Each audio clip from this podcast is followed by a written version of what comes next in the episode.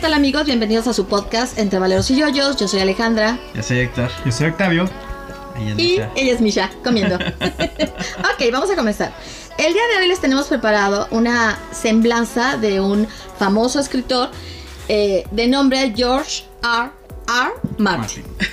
Maestro. Maestrazo. Ok, bueno, empecemos con él. No, si no lo reconocen, lo van a reconocer ahorita. Ajá. Es un autor y productor norteamericano de televisión que tiene un patrimonio nada más, nada menos, pobremente, de 120 millones de dólares. ¿no? Pobremente. Humildemente. Humildemente. Es mejor conocido por haber escrito la novela en serie de ciencia ficción y fantasía, A Song of Ice and Fire. Canción de Lo- hielo y fuego para este lado del charco. Ok, para el otro. Los cuales fueron adaptados a una serie muy popular en la cadena HBO llamada Game of Thrones. Uh, tarara. Ya saben ahora de quién estamos hablando. Oh. No dejes de. No, no puedes ponerla, nos van a No, cobrar no, no, no. derechos. No, por eso sí Es considerado, o sea, él es considerado el Tolkien americano y una de las personas más influyentes en el mundo. A ver, ¿quién es Tolkien? Es el escritor de El Señor de los Anillos. Exactamente. De hecho, bebió bastante de él. Sí, Sí. Sin duda. Sí. Demasiado. sí, tuvo una gran Sí, y influencia. él, o sea, y él lo dice, que es gran fan y que... o sea, que Y bueno, que es otro escritor del que ya hablaremos también porque El Señor de los Anillos es... A mí me gustó mucho. A veces Sí. no, ¿verdad? No, sí, sí, Ah, sí. pues es que no les vi ánimo. Yo, yo, yo me dormí. ¿Para qué te digo que no? Yo sí ¡Qué me- triste! ¡Qué triste! Solo que es que solo conozco la parte de las películas, o sea, no conozco los libros libro, y, sí. y eso, por eso así como que... tu, tu. Bueno, ya en su momento hablaremos de él. Ok, bueno.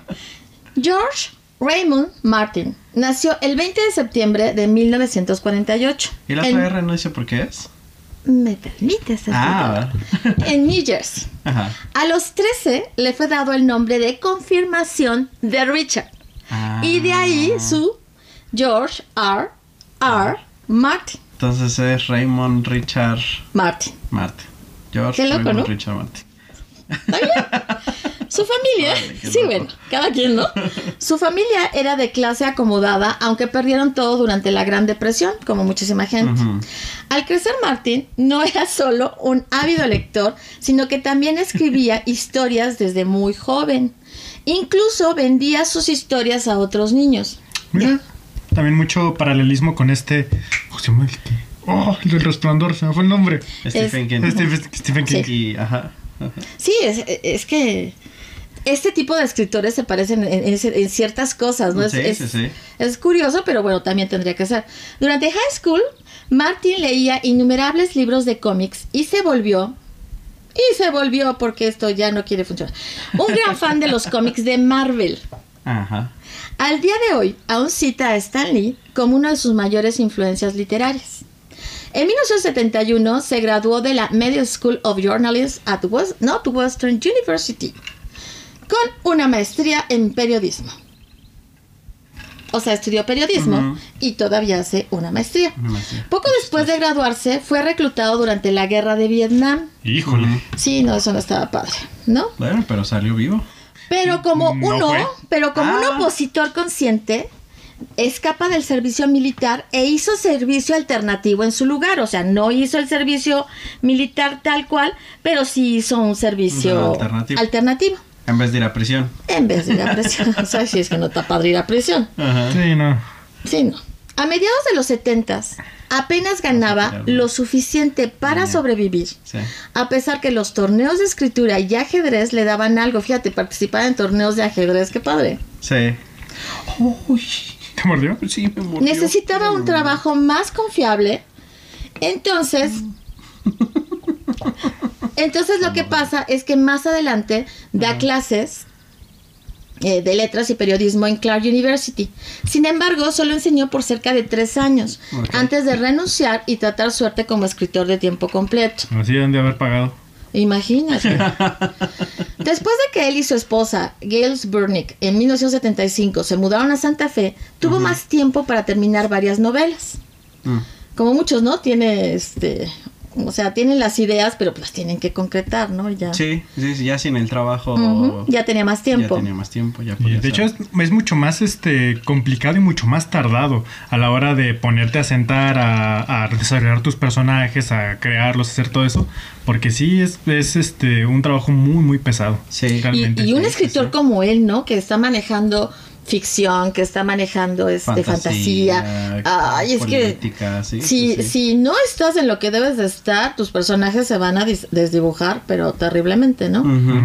Ahora bien, él ya había experimentado algo de éxito antes con el libro de ciencia ficción Dying of the Light. La popularidad de Star Wars en 1977 hizo que libros de ese tipo fueran más rentables que antes. Claro.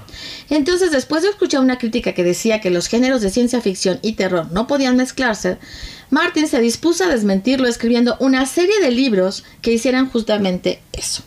O sea, mezclar terror y ficción incluyendo Sam Kings en 1979 y Night Flyers en 1980. Su carrera ha tenido altas y bajas. Night Flyers fue muy exitosa tanto que se hizo una adaptación para el cine.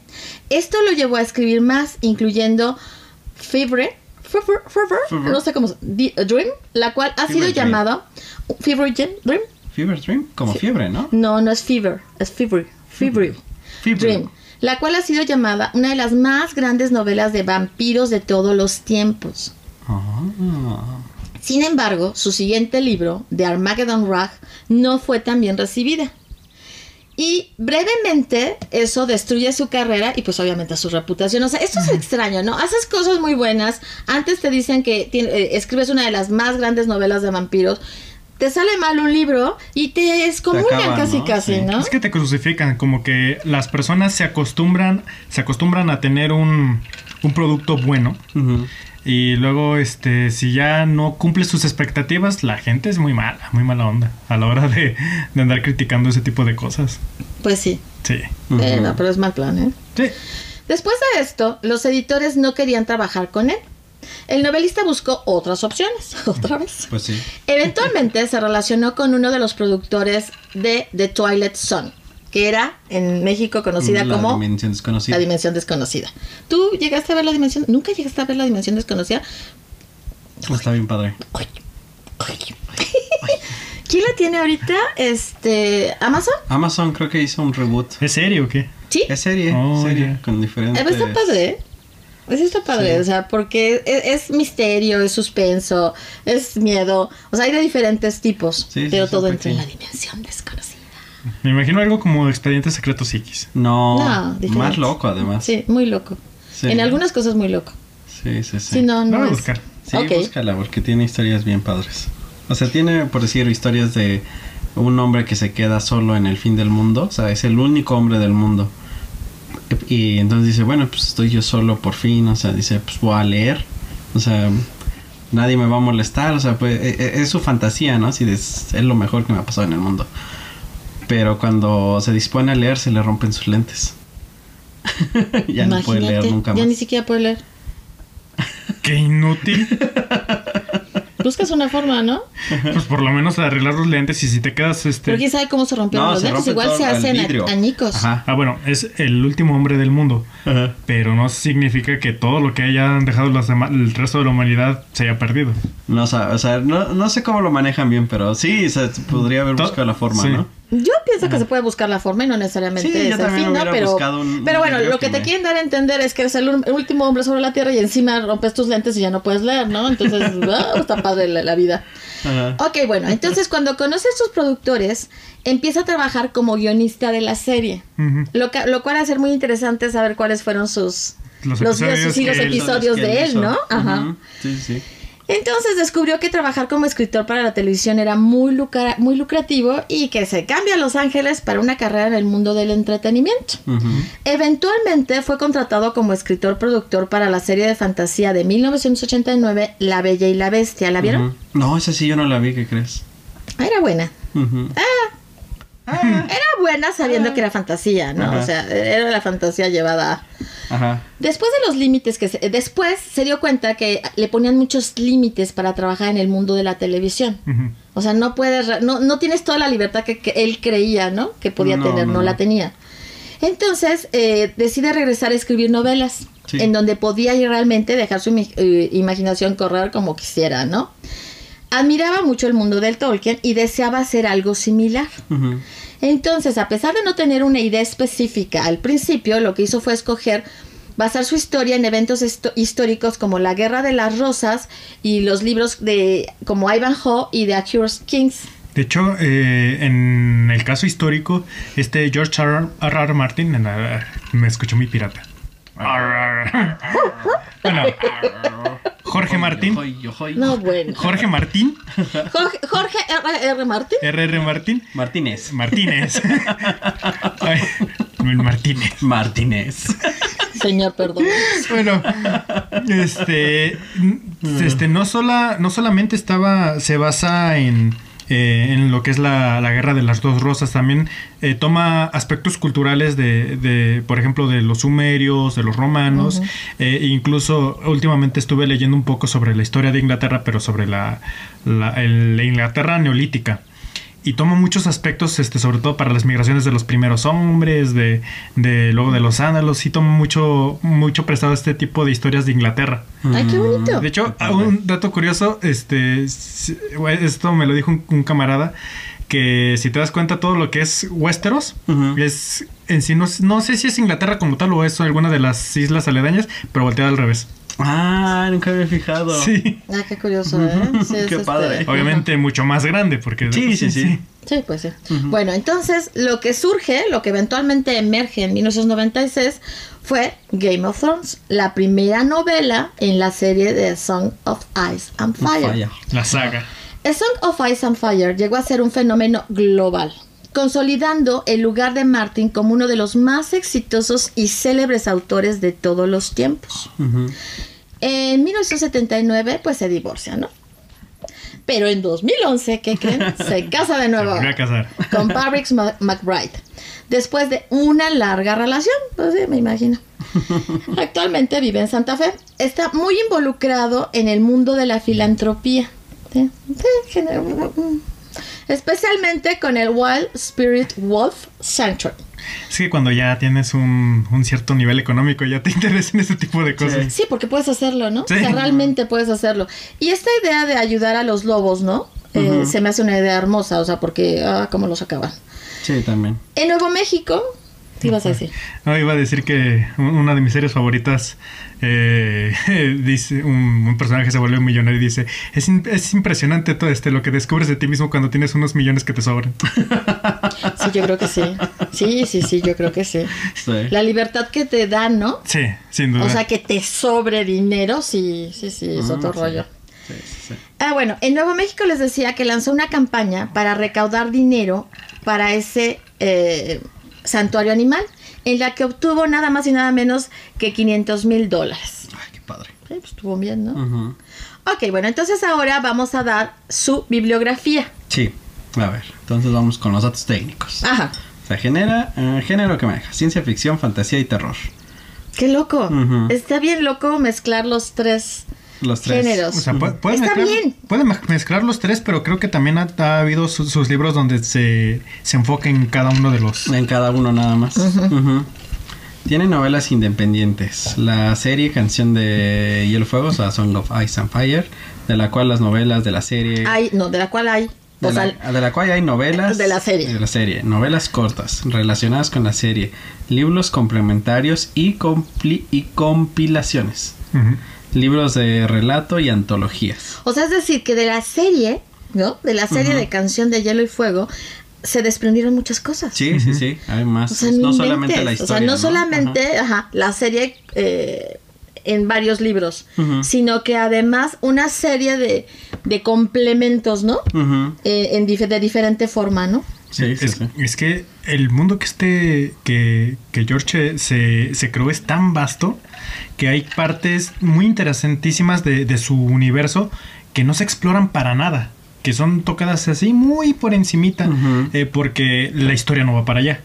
O sea, son cosas como que nutren su mundo, pero no, no están enfocados en ello. Entonces, este tipo de, de libros complementarios, pues ya abordan más un poco este tipo de temas. Tampoco mucho ni demasiado.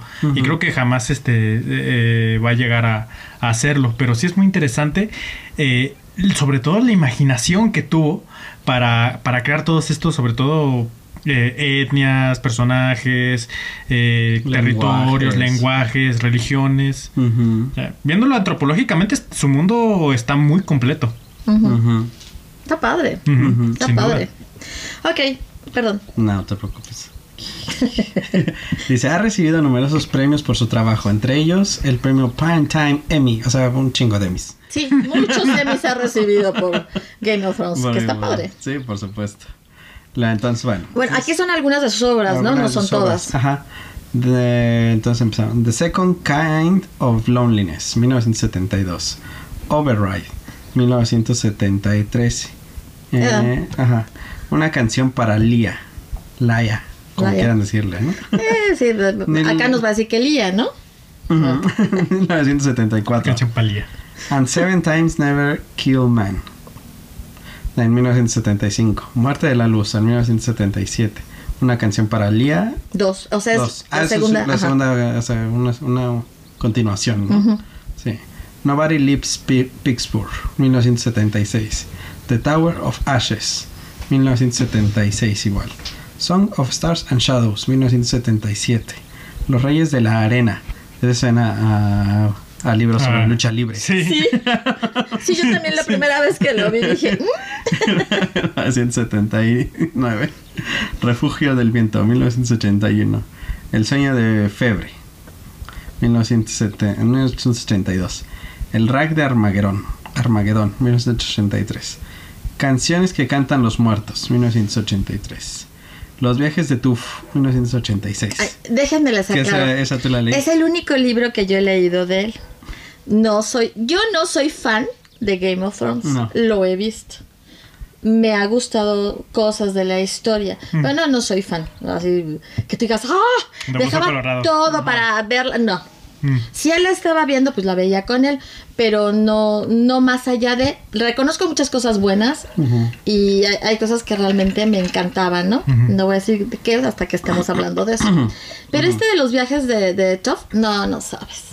Me, me enamoró el libro, me encantó. Ahí fue cuando dije, ok, tengo que darle más chance a este, a este, tipo. a este escritor. Ajá. Me gustó mucho, o sea, es muy bonita la, la- todas las historias que maneja. Y está involucrado un gato, qué curioso, ¿no? ¿Por qué crees que me iba a ¿Por qué gustar y que- por qué me iba a atrapar? O sea, está involucrado un gato y las historias que maneja son muy buenas. O sea, realmente te mantiene atrapado durante toda la, no- la, la- la historia, porque aunque son varias historias, eh, es el... Es, eh, con las mismas historias, no las mismas, son varias historias de un personaje. Entonces te mantiene atrapado de principio a fin. Me gustó mucho, la verdad es que me gustó mucho. Ok, lo siento. Está bien padre. Sí. Bueno, Wild Cards 1. Y luego Juego de Tronos, canción de Hielo y Fuego 1, 1996. Choque de Reyes, canción de Hielo y Fuego 2 en 1997. Tormenta de Espadas, canción de Hielo y Fuego 3 en el 2000. Sangre de Dragón en el 2003. Festín de Cuervos, canción de Hielo y Fuego en el 2005. Eh, Caballero Errante en el 2011. La Espada Leal en el 2002. Y regresamos. Ok. 24. 24. Danza de Dragones. Canción de Hielo Fuego número 5. En el 2012. El Dragón de Hielo en el 2012 igual. Luego Juego de Tronos, el libro oficial de HBO 2012. Esa está padre. Así pues Esa me llama la una atención. recopilación sobre... Yo creo que ha de ser más bien, so- o sea, un Una- detrás de cámaras y Cosas cómo así, se, ¿no? o sea, cosas así. Yo, oh, no, O no, fotos. No, no, no, Fotos y eso. no sé qué serán. Bueno, igual y sí. Yo lo que estaba pensando era, no sé, este, como que una- la novela bueno, de Juego de Tronos, pero este, esta vez la historia más basada en la, en la serie. En la serie. la Ah, serie más apagada de la sí. serie, porque ya ves que tiene sus enormes diferencias Sí, sí, con sí. los libros originales. Sí, sí, sí. O sea, eso es- no lo he leído, así que pues, esa es mi teoría. Pero sí podría ser. La Espada Leal, una novela de la serie de Juego de Tronos 2012. No sabemos sobre qué es. Luz de la estrella lejanas, 2013. Haces en lo alto, Wildcards 2, 2013.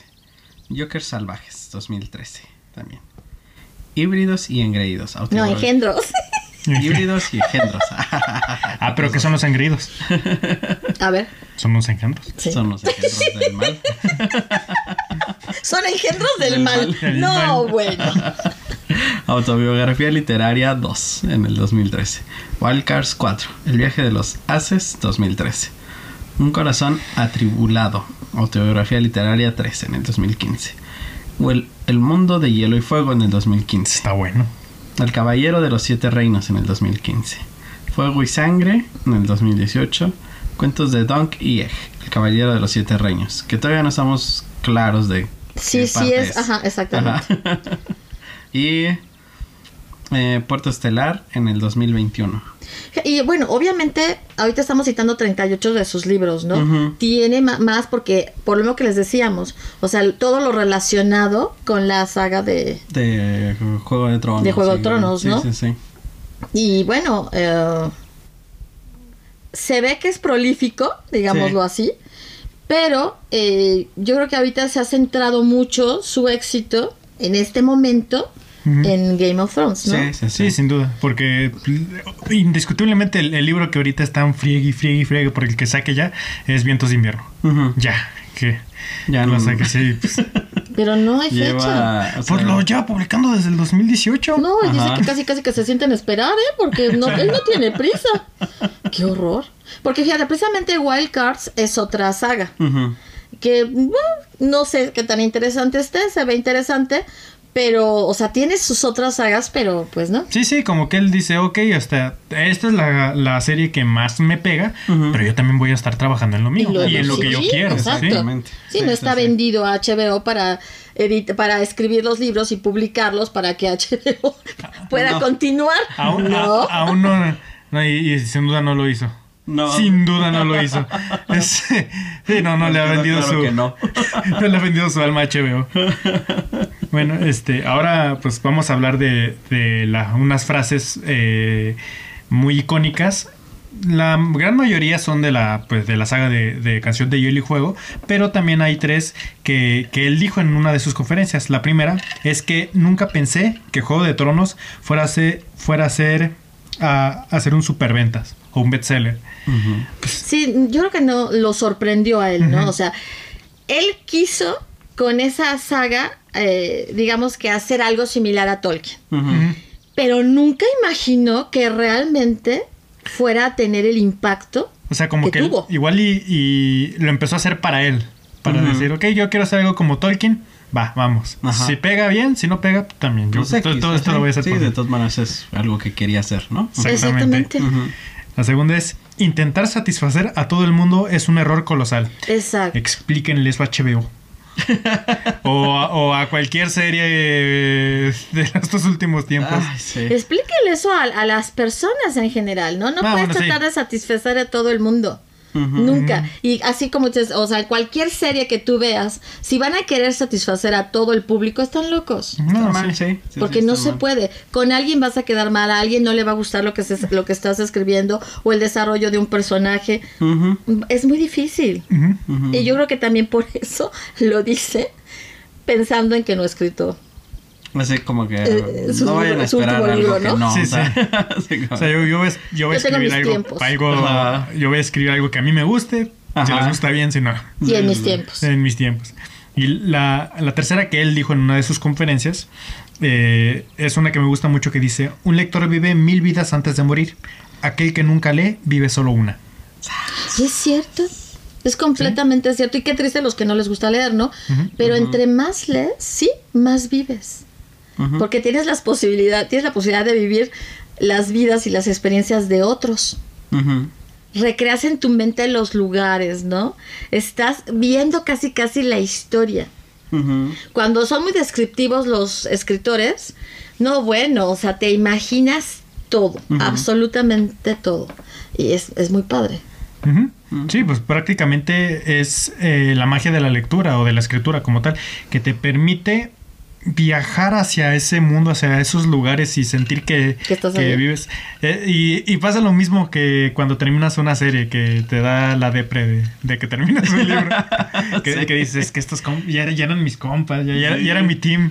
Sí, sí, sí, ya no los Sí. quiero dejar. Sí, al principio es bien fuerte. Es bien difícil. Sí, Sí, sí, sí, sí. sí. sí, Bueno, co- ahora estas, estas frases ya son de, de- de la saga de Juego de Tronos, bueno, de Canción de Hielo y Fuego. Dice, el veneno es el arma de cobardes. Este es del libro de Juego de Tronos. ¿Cómo ven? Eh, es- es- o sea, sí, pero por decir, o sea, también, como decíamos, ¿no? O sea, lo, lo dicen, o sea, es una frase muy usada también porque en la historia, ¿no? O sea, Porque es lo que... se le relaciona al, al arma de las mujeres, ¿no? Y porque Pero, ajá, y, con- y eso es lo que hacen continuamente, ¿no? Sí, o sea, sí. envenenan. Envenenar. Pero hablábamos del personaje de Oberyn, ¿no? O Sí. sea, que él, él usa veneno en sus armas, ¿no? Y él lo, lo usa y además sus enemigos lo saben y él no lo oculta. No lo oculta. Y no, y no le importa que lo llamen un cobarde ni nada, ¿no? Él lo que quiere es ganar la batalla y le, y le importa un bledo lo que digan de o sea, al final de cuentas, al, al final del día, quien sigue respirando es él. Exacto. Entonces. Ok. Pero en la vida real, eh, el veneno en cualquiera de sus formas, sí es arma de cobardes, Ujú. Sí, sin duda. ¿no? No sé, me queda. O sea, ¿Tú crees que no sea... mm, Bueno, no sé. es que tampoco. Es una forma de matar. Es que es una forma de matar, o sea. Entonces es valiente día- porque- No que sea valiente o no, pero. Pero Tan no- cobarde no Ajá, así tanto como llamarlos cobardes, no, o sea. O sea, Es porque que por decir. se refiere a que, o sea, no das la cara, ¿no? Sí, sí, sí. O sea, de frente, No enfrentas a cuando tú tu- enfrentas a la persona y la matas, ¿no? Cara a cara es otro rollo. Sí, Pero sí, eso sí. de que te escudes, ¿no? Quedes atrás de... Sí, sí, sí. Pues es el instinto primario. Pero a lo mejor, Rascar era, a lo mejor era la única forma de conseguir ¿Sí? esa victoria. Puede ser. Es que, eh, híjole, se me hace bien complejo. Pero sí, o sea, históricamente es más el arma de los que se esconden. O sea, es un arma útil, reconozco. Ajá. Eh, Muy socorrida, ¿no?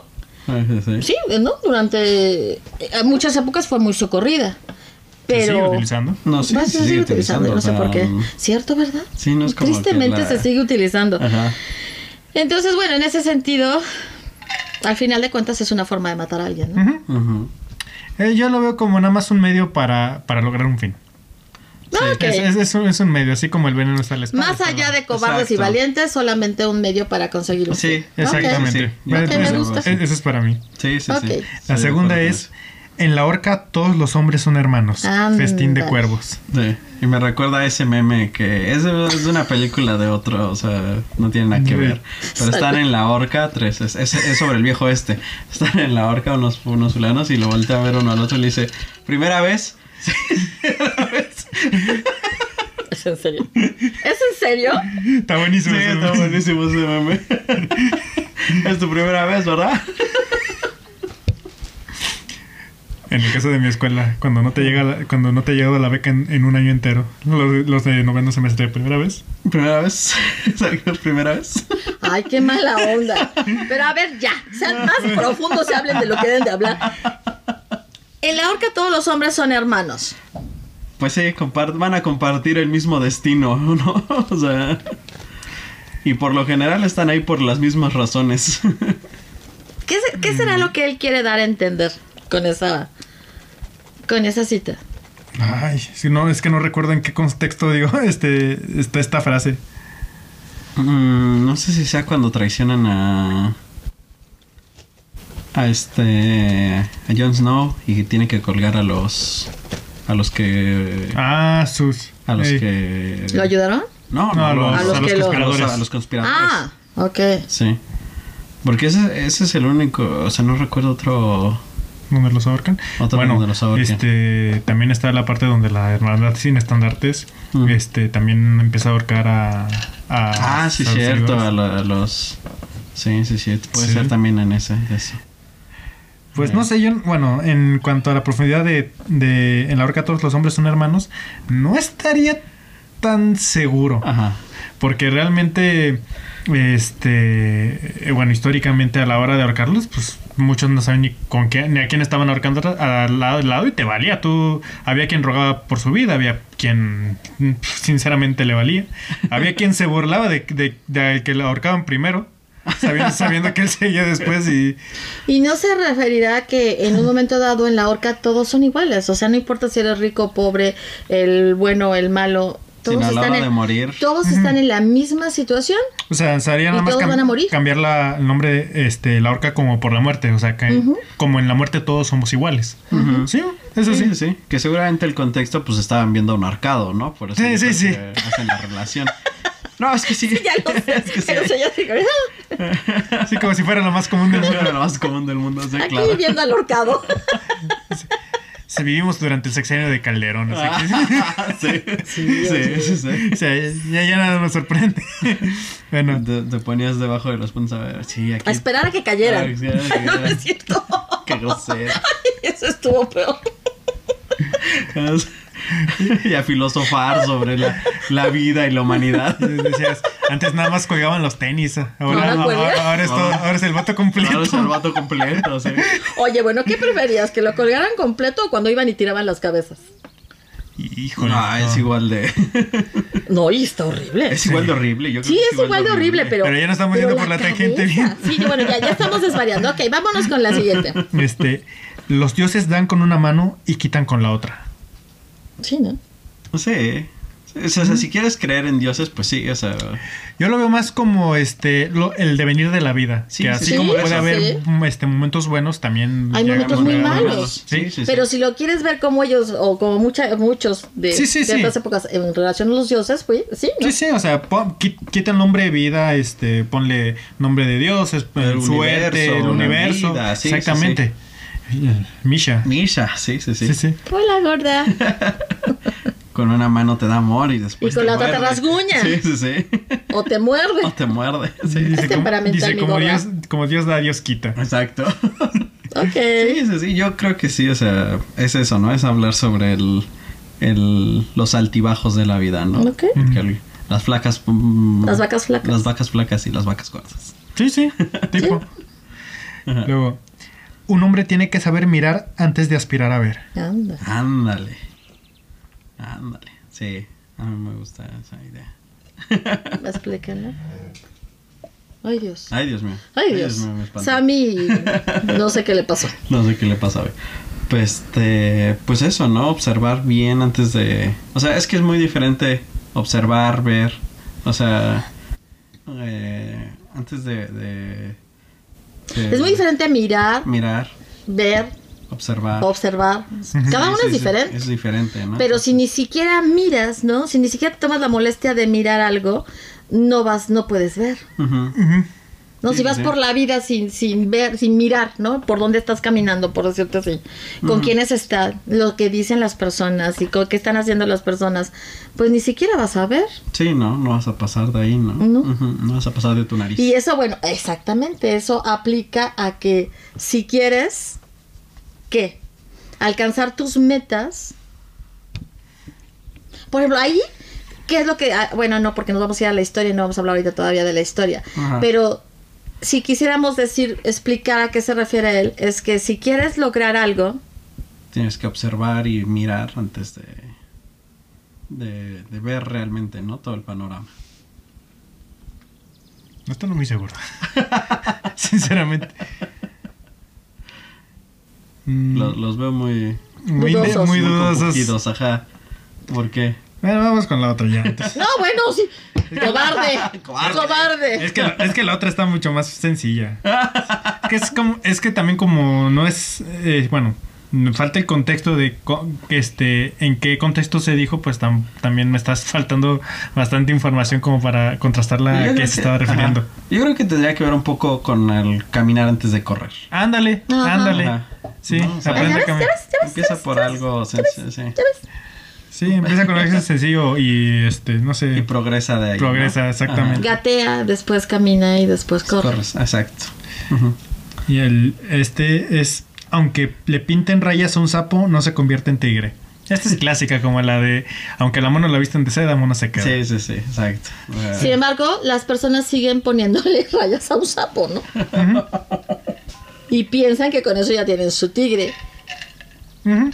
O sea, ¿qué es lo que nosotros hacemos con las frases, no? Ver un poco cuál es la visión del, del escritor, ¿no? Cuál es su forma de verlo. De pensar, ¿no? De pensar y todo, porque es lo que plasmas, ¿no? Yo creo que cualquiera de nosotros, si se dedicara a ser escritor, plasmas mucho de ti Sí, y de, de- de lo que piensas, de lo que de lo que anhelas, de lo que ocultas, de lo que, no sé. Entonces, eh, obviamente en este caso, pues es todo lo que él percibe, ¿no? O sea, mucha gente tratando de ser tigre cuando son sapos. Mucha gente tratando de ser lo que no es. Y aparentando otra, ¿no? Exactamente. Ujú. Querer aparentar A otra. que quería aparentar otro. Ujú. Sí, hay gente que se la pasa toda la vida queriendo ap- aparentar a- o aspirando a, a, este, pero no sé, con un afán de, de andar engañando a las Sí. personas. Sí, una Ándale. muy superfluo, ¿no? O sea, el cambio muy superfluo. Ujú. Dice, el guerrero que lucha por dinero solo es leal a su bolsillo. ¿Tú crees? Pues sí, Sí, sí, sí. sí. pues sí, pues un simple y vil mercenario. Ujú. Sí, o sea, creo que esto no da mucho... No, no, no. O sea, es así tal cual, ¿no? O sea, sí se convierte en un mercenario. O sea, no, no le importa No le tiene otra cosa. No, no son las convicciones que, que, que, debería- que, que mueven a las personas que tienen lealtad. Los hombres pequeños maldicen lo que no alcanzan a comprender. Ándale. Ándale. Es- esto me recuerda a, a una frase que, que este, me, me dijo un profesor, que es chulada de frase, que... Te dije chulada de profesor. No, también, también, también. Este, que, que decía, la... Este, todo, todo el mundo quiere los beneficios que da la ciencia, pero la inmensa mayoría, este... No, está bien. Se, se durmió. La inmensa mayoría niega... Espantan. Espantan. Aquí espantan. Aquí espantan. este nie- nie- niega- niegan los misterios este los misterios y la y la incertidumbre que viene con ella Mm. o sea haciendo referencia de que todos pues, estamos acostumbradísimos y de hecho queremos que la tecnología sea más parte de nuestra vida y todos estos este tipo de avances. Pero a la hora de, de intentar comprender realmente la ciencia, de, de intentar este, comprender, no sé, el origen del universo y, est- y esto de una manera como tal, y todas las interrogantes que, que- que conlleva, porque pues eh, siempre que se hace una investigación da muchas más, más preguntas que, que respuestas, pues este... Este, la gente prefiere rehuirse y, e irse por, por respuestas fáciles, respuestas sencillas. Por eso también tenemos a muchos negacionistas, muchos, no es que la Sí, Tierra es plana, exactamente. es que sí, Ujú. y ese tipo Y lo de que está pasando ahorita actualmente con la pandemia que vivimos, ¿no? Sí, Muchos prefieren eso a, a tratar de... de dilucidar. Ajá. De entender que que es mucho más fácil, ¿no? Sí, sí, sí. Maldecir a todo mundo. a- Quejarse de todo, negar todo. Negar todo. Sí, es mucho más fácil. Esta está buena de quien hace una pregunta debe ser capaz de soportar la respuesta. Esta para todas las que le buscan cosas en el celular de su novio. para todas las tóxicas. ¡Qué miedo me das! ninguna proyección, amigos, ninguna proyección. Pero ciertamente, o sea, si vas, si vas a estar, andar por, sobre todo las novias, ¿no? Si van a andar por la vida haciendo preguntas, aguántese la respuesta. Sí, sí. Porque luego las respuestas no Eh, son lo que quieren Eh, escuchar. Es lo mismo de este. Si haces una pregunta que, que no. que, este. un- una pre. ¿Cómo era? Si haces una pregunta que no quieres, prepárate a recibir una respuesta que no quieres o no. Que no te gusta. No, si haces una pregunta que no debes, re- este, prepárate a recibir una respuesta que no quieres. Mm. Es que, mira, eso, lo que decíamos ahorita, aplica a hombres y a mujeres, ¿no? Sí, sí. Los hombres hacen preguntas a las mujeres y no quieren saber la respuesta, entonces no sé para qué la pregunta, porque además Sí. la respuesta es obvia. Sí, sí. Pero hacen la pregunta y tú dices, a ver, ¿para qué la pregunta? Si no te va a gustar lo que te va a decir. ¿Por qué crees que los hombres casi no hablamos en la relación? Y luego dicen que nosotros no nos gusta comunicarnos. Estamos evitando ese tipo de. ¿Sí o no, carnal? Ahorita si me ven salir humo, no, no pregunten por qué. Pero, o sea, bueno, es que esto aplica mucho sí en las relaciones, Sí. ¿no? En O sea, aplica muchísimo. Y aplica en general en la vida, ciertamente. Pero a nosotros se nos vino a la mente, bueno, ese proyecto así horrible. Porque aplica terrible en, en En las relaciones. Eh, sucede Sí, mucho sí, que sí. uno de los dos miembros de la pareja eh, hace preguntas que intuye la respuesta, pero de todas maneras hace la pregunta y luego se enoja cuando le dan la respuesta, ¿no? Ujú.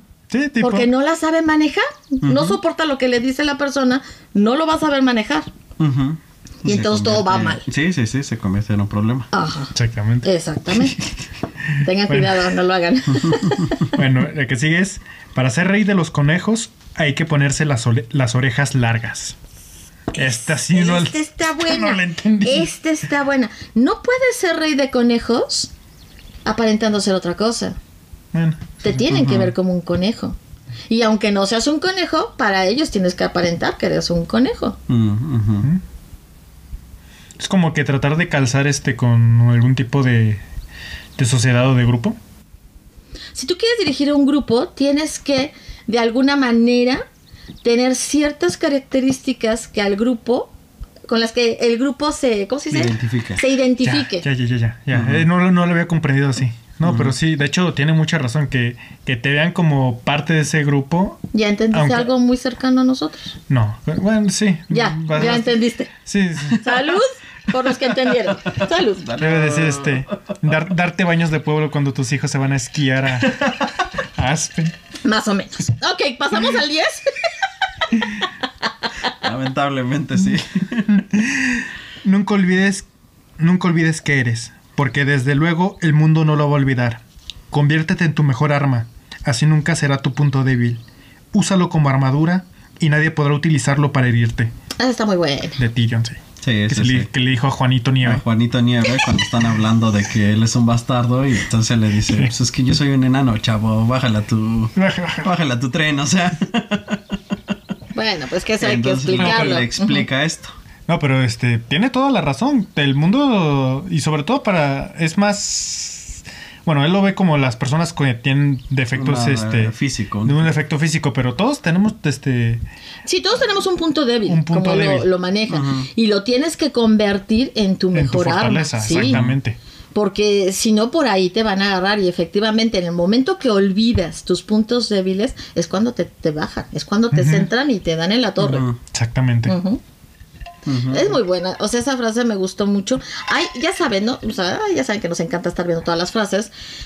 Y ahora no quisimos tener tantísimas como este- hemos tenido No. en otros episodios porque vamos a hablar de otra cosa Es- ahorita. Es que es que ahora sí que tanto los libros como la serie están llenas de frases. Bueno, por lo menos la serie, unas cinco por episodio. Sí, que sí te quedas así como que no, bueno, o sea, no soy, no soy tu fan, pero las, Pero, lo- ah, las frases de repente te quedas así como, ¡oh! Sí, sí, ¡Qué sí. buena frase! Ok, bueno, entonces esa es una semblanza breve de George R. R. Martin. R. R. Martin. Y ahora lo que vamos a hacer es terminar el día de hoy con la primera parte de De Canción de Hielo Fuego. George R. R. George R. Martin. R. Ah. Martin. Sí, es que me queda. Y la continuación va a ser, De su obra icónica. exacto, Juego de Tronos. Ahí vamos a platicar más ampliamente sobre lo que ha sido Juego de Tronos. Entonces, esto sería todo por hoy en, en este episodio. Recuerden, Darle a la campanita, darle like y suscribirse. Y si les quedamos gordos, háblenle a más amigos y suscríbanse y, Comenten sus, quejas. ¿Sus digan, quejas? nos caen muy mal, son de lo peor. Pero, pero díganle a sus Pero amigos ya que le dieron también lo seguir. comenten. Exactamente.